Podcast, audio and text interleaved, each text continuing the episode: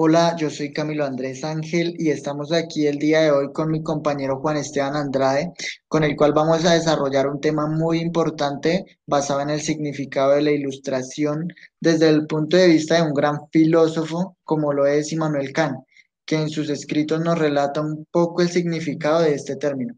Bueno, Juan, cuéntanos, ¿qué es la ilustración? Hola Camilo. Bueno, ese es un concepto bastante enrevesado pero interesante. Para Immanuel Kant, la ilustración es la liberación del hombre de su culpable incapacidad, teniendo claro que para él el significado de incapacidad es la imposibilidad de servirse su inteligencia sin ayuda de otro, ya que como él mismo menciona, es muy cómodo no estar emancipado. ¿Y a qué se refiere con esto? Se refiere a que la sociedad o las personas tienen un accionar que les impide generar un pensamiento crítico y propio, ya que como el mismo texto ejemplifica, ¿para qué hacerlo si tengo a mi disposición un libro que me presta su inteligencia. En otras palabras, ¿para qué cuestionar algo que ya está dicho? Esto va en contra de lo que para Kant es ilustración, ya que para él es un proceso interno de cada ser humano que debe hacer por sí solo. Significa que este está cansado de repetir todo lo que nos han dicho, cual si fuéramos borregos que se dejan llevar por opiniones ajenas decidiendo con esto construir su pensamiento propio, o como él dice, tener el valor de servirte de tu propia razón, o sapere aude. Bueno, Juan, esta fue una, una respuesta muy bien argumentada que pues nos da la posibilidad de ver la definición de este término desde un punto de vista distinto a lo común, desde un enfoque totalmente contradictorio al que regularmente se lleva a cabo. El punto de vista de este autor nos genera pensamientos muy relevantes para tratar de cambiar la cotidianidad con la que vemos esta definición. Muchas gracias.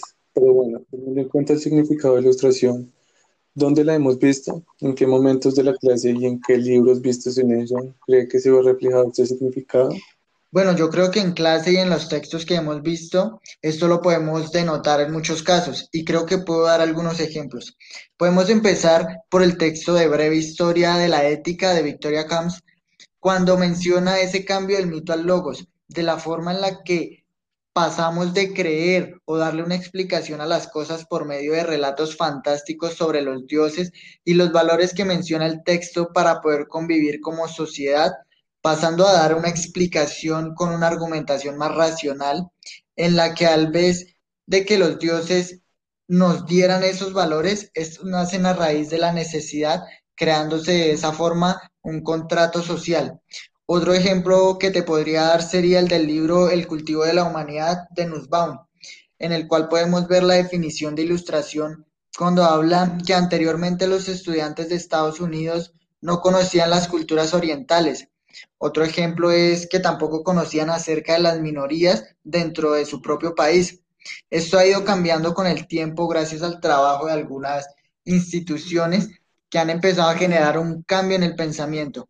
Pero pues lastimosamente no todas las instituciones de educación de Estados Unidos o el mundo generan esto, siguiendo muchas una educación aún retrógrada.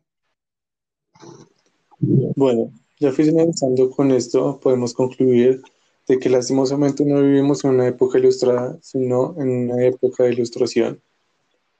Gracias por esta gran charla y espero que se repita y sea de igual manera muy interesante.